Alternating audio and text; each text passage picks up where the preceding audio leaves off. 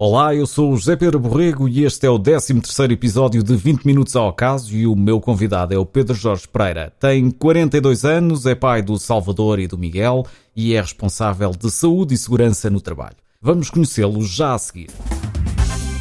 20 Minutos ao Acaso. Conversas sobre percursos de vida de pessoas comuns. 20 Minutos ao Acaso é uma partilha de experiências em curtas conversas sob a forma de podcast. Com protagonistas do nosso cotidiano, vamos de tema em tema ao acaso durante 20 minutos. Olá, Pedro Jorge, bem-vindo e obrigado por estares hoje aqui comigo. Olá, Zé, eu é que agradeço o convite, sabes que é sempre bom falar contigo e que não nos vemos sempre e estas novas tecnologias vêm-nos ajudar a estar mais próximos, não é? É verdade, é verdade. E, é muito e, bom ter e, este reencontro sempre. Sempre, sempre, sempre, sempre, sempre. Olha, oh Pedro, nós já nos conhecemos desde o Jardim Escola, fizemos a primária em conjunto, depois o segundo ciclo até ao nono ano, na altura em que depois eu fui estudar para Santarém, para a página de Sal Machado, na área de eletrotecnia, e vocês continuaram a estudar em Almeirim. Tu, tu eras de que área? Relembra-me lá no, no, secundário? Eu era, eu era da área A, da área de saúde. Uh, e depois tu, tu completaste o 12 ano e resolves ir como voluntário para a Marinha. Uh, como é que foi essa tua escolha? Não sei bem, aquilo basicamente foi, queria me tornar um bocado independente, não tinha em vista ainda estudos superiores e como na, na, na Marinha, nas Forças Armadas, e com o 12 ano feito já podíamos ter algumas, alguma hipótese de fazer um, um curso superior lá dentro, eu decidi ir à, à aventura e pronto, e lá por, por lá andei uns tempos. Uh, como é que foram esses primeiros tempos na Marinha? Como é que foi a tua adaptação a essa nova vida? Basicamente, tinha família, tinha família já, nessa altura que fui para lá já tinha a minha namorada, que neste momento é a minha esposa. É sempre difícil não é? Passamos de, de, estar, de estar todos os dias em casa a vir só ao fim de semana e, e é quando não temos serviços. E no navio operacional, e, portanto, eu saí de lá, tive, tive lá três anos e tal, só para tu ver, saindo de lá com 5 mil horas de mar. Essa era uma, vida, era uma vida diferente. Tu adaptaste facilmente a essas novas condições? Sim, imagina ter que ir para Lisboa, apanhar o comboio em Santarém às 6 e tal da manhã, depois chegar a Santa Apolónia às 8 e qualquer coisa, percorrer um bocado a pé até à Doca da Marinha. Tinha saído pouco do nosso Almeirim. É uma mudança grande, essa é uma mudança grande. Mas rapidamente entraste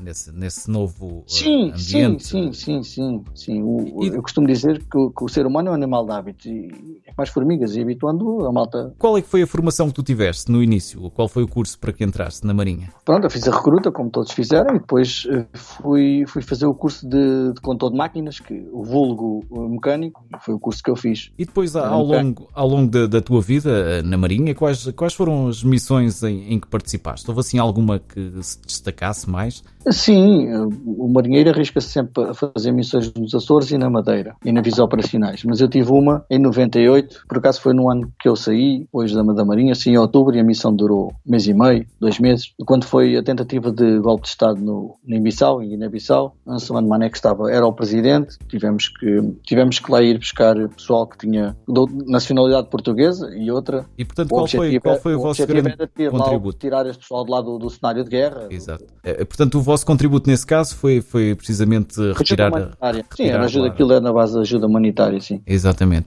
E portanto, e, e quais foram as principais coisas que mais te marcaram nessa missão?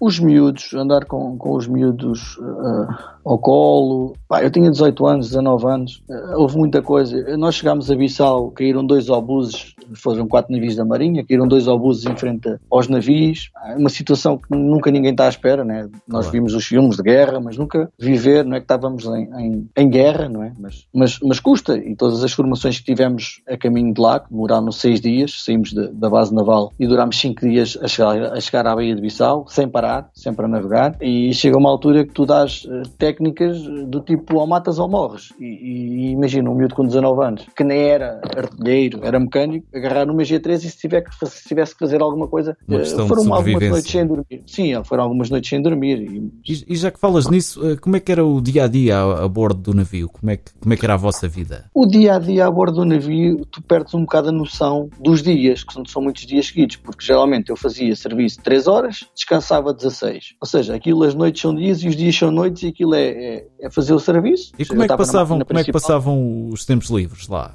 esses tempos mais mortos, onde não havia assim propriamente Os tempos livres lá, basicamente víamos filmes de vídeo, naquela altura ainda, ainda, ainda só havia vídeo, a internet era muito fraquinha e não, não havia assim disponibilidade de internet, satélite não havia aí nada. Basicamente era a jogar às cartas, contar umas andotas. E tu, e tu como mecânico, tu como mecânico, o que é que tinhas que fazer no navio? Eh, nós, nós basicamente o que tínhamos era que conduzir o navio, vá, desde tirar eh, temperaturas do óleo, do gasóleo, pôr bombas a funcionar. Basicamente, quando tu estás, quando estás no navio de guerra, ou navio, navio da marinha, navio de guerra, as ordens, as ordens que é dada pelo comandante eh, chega cá abaixo à casa das máquinas e é que é executada a ordem. Ou seja, o comandante quer acelerar ou desacelerar, vá. E, e cá embaixo é que é feito essas, essa, esse, esse aceleramento, aceleramento. E depois nós, os mecânicos, os, os marinheiros e os cabos, controlávamos as temperaturas do, do, disso, do óleo, do, tudo o que tinha a ver com, com situações de mecânica, gasóleo, avarias que pudessem surgir, água, tudo, basicamente era condução. E, e era quanto, mais tirada. quanto tempo é que, é que, duravam essas, essas viagens no mar que vocês tinham que fazer nessas missões? Essa foi a maior que eu fiz, demorou cinco dias seguidos. Eu quando cheguei a Bissau já nem sabia a quantas andava, nem sabia se era dia, se era de noite. É como digo, era três horas a trabalhar e umas poucas, umas outras tantas a dormir, um bocadinho mais. Mas para os Açores eram dois dias, eh, mas pronto, para os Açores geralmente parávamos na, no Funchal ou em Porto Santo, mas pronto, era sempre dois dias Foi, foi importante para ti uh, estar na Marinha, até como experiência de vida, como um ensinamento? Eu acho, eu acho que foi, pelo menos uh, derivado da missão que fiz em, em, em Bissau, eu cresci um bocadinho mais, tornei-me mais responsável. A tropa tem, tem coisas boas e coisas más, como todas as coisas, mas uh, tornas-te mais responsável, uh, aprendes a cumprir horários, aprendes o, o, sentido, o verdadeiro sentido do despir a camisa para dar ao outro. Amizades é ali, há, há ali grandes amizades e, e, há pessoas que depois tu nunca mais vês na vida. E, e mantens o é... contacto ainda com, com esses Alguns têm. Agora, o Facebook e esses Instagrams e essas, essas, redes sociais vieram ajudar. Até então, por telefone não era, porque depois nós mudamos o número de telemóvel e depois os, os telemóveis variavam, os cartões iam à vida. É? Mas agora, mas, tem, mas uh, geralmente, e depois uh, com, com, o Facebook, depois vamos, uns são amigos dos outros e depois nós vamos ver as fotografias, depois eu já não estou igual ao que era, mas depois como tenho lá fotografias de, dessa altura, a malta vai ver e pronto, e vamos falando. E o ano passado já organizei um almoço, viemos cá oito, estiveram comigo na, na João Coutinho. Epá, e o intuito é agora, quando formos um bocadinho mais velhos e tal, começar a juntar o pessoal das recrutas e dos navios e essas coisas, né? Exatamente. Os nossos pais fizeram. Para reviver esses tempos também, é, esses bons é, tempos que é. passaram. Tu, tu, já disseste há pouco, portanto, tu estiveste cerca de 3 anos uh, na Marinha. Uh, Porquê é que tomaste a decisão depois de sair? Eu tomei a decisão porque, entretanto, não, não entrei, não entrei num, num, curso de, de, formação de sargentos, que era três anos de, de mecânica, ou seja, era, cá para fora era um, era um bacharelato em, em engenharia, engenharia, mecânica. E decidi, como era novo e como havia trabalho aqui na área, e como já, como disse, já tinha a minha namorada, que nesta altura é a minha esposa, pá, eu decidi, olha, vou, entretanto, vou sair, tinha pá, 19, 20 anos, vou sair porque ainda sou muito novo e ainda arranjo qualquer coisa para fazer. Como eu também fui um, um ano e meio durante, enquanto ativo fui um animeiro bombeiro, falaram-me nas fábricas de celuloses, que tinham aquelas equipas de, de, prevenção, e pronto. Como era novo também, e, e, a o que, é, que, é que foste, que é que foste fazer profissionalmente quando saíste? Eu depois fui para trabalhar para uma indústria alimentar e por lá permaneci 17 anos. E, e essa experiência que, que adquiriste na Marinha foi importante a nível profissional, depois mais tarde? Foi sempre importante, porque onde eu estava, o, o que eu fazia, para além de. de era era, o, é era o produto de produção, ah. mas havia muita parte da mecânica que eu ajudava os mecânicos, os eletricistas. E, e tu, já, tu já tens uma base, há tarefas que tu já consegues desenvolver mais facilmente, para além da, da escola da vida e, e, essas coisas. Mas ajuda sempre. Eu acho, eu acho que não há, não há má experiência, não há, não há, não há má experiência. Aprende sempre é, qualquer coisa, não é? Temos é que tirar, temos é que tirar ilações daquilo que nos corre mal para, para que não volte a acontecer. Eu, para mim, não, não há mais experiências. As experiências são todas boas. E portanto vamos agora aqui a um, um ponto importante da tua vida, porque tu já estavas a, a trabalhar na, na, indústria alimentar, quando de um momento para o outro tu decides ir estudar. Uh, como é que surgiu essa, essa decisão, depois de ir para o ensino sim, superior? Sim, há um colega meu, eh, estávamos num turno, já não me lembro, se era das quatro à meia-noite, das oito, ele chegou lá ao pé de mim e disse, pá, eu fui estudar e tal. Escrevi-me nos maiores de 23 e eu disse, ah, estudar. Tinha o décimo segundo já feito, olha, se calhar também vou estudar. Vai, cheguei a casa naquele dia, falei com a minha esposa, disse, olha, se calhar vou estudar. Ela, ela sempre me apoiou, isso tenho, tenho, tenho, que lhe agradecer a ela neste percurso todo que eu fiz. Ela houve dias e noites que foi mãe e pai para eu andar, porque eu trabalhava, eu, eu estudava, o meu curso era diurno, eu estudava de manhã e depois à tarde, das quatro à meia-noite, ainda ia trabalhar. E qual foi o curso que tu, que tu foste fazer nessa altura? Eu tirei Nutrição Humana e Qualidade Alimentar na Escola Agrária, Santarém. E, e, portanto, depois concluíste, concluíste o curso, mas não ficaste por aí, não, não estavas satisfeito ainda, hum, continuaste não, a estudar. É assim, como já tinha alguma experiência de, do, do, chão de fábrica, do chão de fábrica, vá, que é nós falamos agora do, do, pessoal que trabalha no chão de fábrica. Exatamente. Fábrica nas linhas uh, de produção. Eu, eu, vi, eu pensei, pá, eu com curso de 3 anos, um pós-Bolonha, eu, eu aprendo qualquer coisa, mas eu tenho que especializar, tenho, tenho que fazer qualquer coisa mais para, para mudar aqui. Entretanto, depois decidi fazer uma pós-graduação, sistemas integrados, qualidade, ambiente e segurança, e por aí fui fazendo. Nessa, nessa altura, uh, tomei conhecimento do Lean, da melhoria contínua, dos Kaizens, foi amor à primeira vista, e comecei a enverdar por essa, por essa área. Só que, entretanto, houve uma altura que tive, tive a hipótese de subir dentro da, da, da indústria onde eu estava e deixei uma formação, ou seja, eu faço licenciatura, seguir a licenciatura acaba em julho, em outubro começo a fazer a pós-graduação, acaba essa pós-graduação em março, em abril começa outra, e essa que era de uh, Six Sigma, tem a ver com a melhoria contínua, estatística, uh, é interrompida porque eu tenho, eu tenho uma oferta para subir dentro da empresa onde eu estava, o técnico superior de segurança. E eu, entretanto, deixei aquela a meio, daí de acabar um dia destes, uhum. e fui fazer o técnico superior de, de higiene e segurança. Que era a oportunidade que estava uh, a surgir e, portanto, havia que agarrar. Sim, geralmente há quem diz que o comboio só passa uma vez, não é? E, e é de aproveitar. Entretanto, nessa altura, estava a entregar o relatório, queria fazer qualquer coisa de melhoria contínua, fui oito sábados à SGS, fazer um curso, uma certificação internacional em, em Lean Six Sigma, na parte da melhoria contínua, e pronto, sempre assim, sempre a estudar, com e família, o ias, com filho. E o que ias aprendendo uh, ia-te ajudando depois no dia a dia, no, no que tinhas que fazer na, na indústria? Ia, ia, porque uh, quando tu tens uma visão, assim, comparado com os miúdos que vão estudar com 18 anos, tu já tens uma percepção do mercado de trabalho e do trabalho em si que eles não têm. Ou que eles, quando acabam os cursos de 5 anos ou 3 anos, eles não têm essa percepção. Exato, já há uma experiência acumulada, não é? Sim, e, é, e essa experiência, há coisas que não se aprende nas universidades, há coisas que se aprende no dia a dia, não é? Claro. Experiências que tu tens que te marcam e que te fazem crescer. É, são todas as experiências são boas, são todas precisas, mas pronto, é como levava uma bagagem diferente de, e portanto, produção. depois conseguiste, conseguiste uh, alcançar esse, esse novo cargo que foi proposto? Alcancei, sim, sim. E ficaste lá. quanto tempo nesse, nessas Fiquei funções? durante três anos. Três anos, fui sempre fazendo umas formações itas na área da melhoria contínua, coisas poucas, TPMs, métodos e tempos, estudo do trabalho, pá, tem muita coisa, Lean Management associada à gestão de tempo. Mas depois resolves uh, abraçar outra, outro desafio depois disso. Depois houve uma altura, houve uma altura que, que recebi um e-mail de, de, daquelas empresas de recrutamento e eu decidi, eu respondi que sim, fui à aventura, fui abraçar outro projeto, para já estou. Numa área diferente. Na segurança também, mas numa, numa indústria diferente. Numa indústria diferente. E mais mas longe na... de casa, um bocadinho. Pois, eu faço mais 50 minutos por cada lado. É, era isso que eu te ia perguntar. Como é que é agora a tua rotina diária? Tu, é exigente, porque tu tens de levantar cedo, provavelmente, fazer uma viagem grande. Como é que tu depois conjugas isso tudo com a família, com, com os filhos, com, com o ambiente é assim, familiar? Eu costumo dizer que, que eu, ou, ou, seja, eu, tu és uma pessoa normal durante o dia, não é? Trabalhas, estudas, depois à noite é que geralmente acontece a diferença, ou seja, quando a malta ia dormir, eu vinha para aqui, para o escritório onde estou agora, uhum. estudar e ler e pesquisar, ou seja, eu durante o dia era uma pessoa normal, à noite é que eu tirava ali um bocadinho, umas horas de sono para desenvolver. E portanto ah, dá-te gozo, dá-te gozo explorar novos conceitos. Ah, e, depois, e depois isto já é tipo vício, depois quando tu começas a fazer, a estudar diferentes áreas, começas começas, começam a abrir portas ou janelas, né? diferentes temas, e tu é, agora queria fazer aquilo, agora eu estou a fazer outro. E depois, quanto, quanto mais sabes, mais ligações consegues estabelecer e mais à frente é. consegues ir, não é? Portanto, isto é... é uma das coisas também que eu gosto é uma bola de neve. dos cursos que eu vou fazendo é também a parte do networking. Tu conheces muita gente, hoje em dia tens um problema qualquer, pá, ligas para este indivíduo ou para aquela. O networking que tu ganhas e a experiência que tu ganhas uh, permitem depois ir mais longe, sim, e de forma mais apoiada, porque tens ali uma, uma rede que te, que te, dá apoio. Sim, sim, sim, hoje em dia sim. Em dia, sim. E, é bom. E, e, portanto estás satisfeito com, com os desafios que tens atualmente e não paras de estudar, continuas. Não, pois entretanto já fiz um MBA em gestão operacional. Ah. Pensava que já tínhamos terminado, afinal não há mais. Não,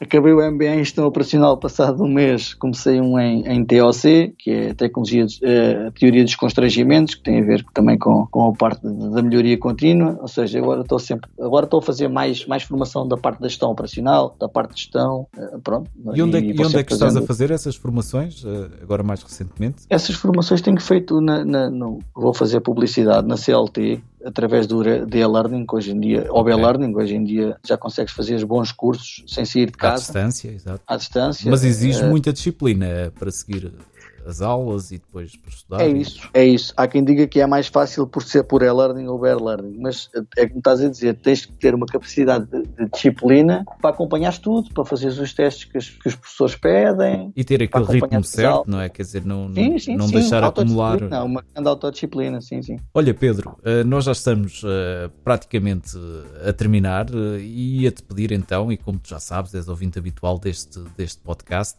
já sei que te acompanha muitas das vezes para o trabalho. Uh, já agora, qual ah, é a, a, plataforma que tu usas para, para ouvir o podcast? Eu geralmente uso o Google. Google, Google Spotify, Podcast, sim, o Anchor também às vezes, é conforme. E portanto, estamos então a chegar à, à fase de, das sugestões. Vou-te então pedir três sugestões. Vamos começar pela sugestão cinematográfica ou televisiva. Vou-te pedir uma série, um filme, um programa, um documentário que gostes. Qual é a tua sugestão? Olha, eu, eu vou-te falar num filme que já vi para aí umas 500 mil vezes.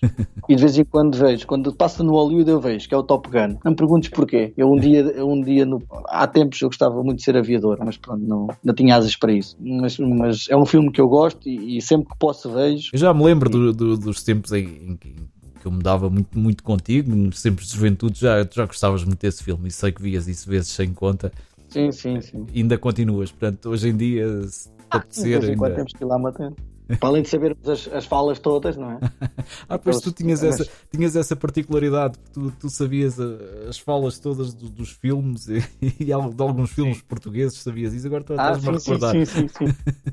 A canção de Lisboa era a canção, canção de Lisboa. Lisboa. Sabias tudo, não havia uma fala que não soubesses. Olha, é. e já agora uma sugestão musical um artista, uma banda, um álbum, um ah, concerto? Vou dizer uma banda, uma das minhas bandas preferidas, se não a preferida, uh, Pearl Jam. E Gosto muito de ouvir. Por alguma razão acompanho, especial? Ou é mesmo? muitas vezes nem... Não, não. Gosto, gosto, gosto da sonoridade, gosto da voz. É daquelas coisas que não. Não se explica. Não sei explicar porquê. gosto. Pearl Jam, portanto, sugestão musical do Pearl Pedro. Jam. E vamos então, pois, uh, para terminar, para a sugestão de leitura. Um livro, um artigo de jornal, ou revista, um blog? Uh, eu vou sugerir um, livro do Nuno Fontes, que é A Sorte Não Acontece Por Acaso. Uh, Normalmente dá fala... muito trabalho, não é? Uh, pois, não, geralmente a pessoa diz, é pá, tu tiveste sorte, tu estás onde estás hoje porque tu tiveste sorte. Não, eu tive sorte, é que os outros iam para a praia iam passear e eu estava em casa a estudar. Mas pronto, é como dizem, a sorte não acontece por acaso. Isto tem, eu, eu também gosto muito e entretanto vou começar a fazer qualquer coisa de, sobre desenvolvimento pessoal, coaching, nessas áreas.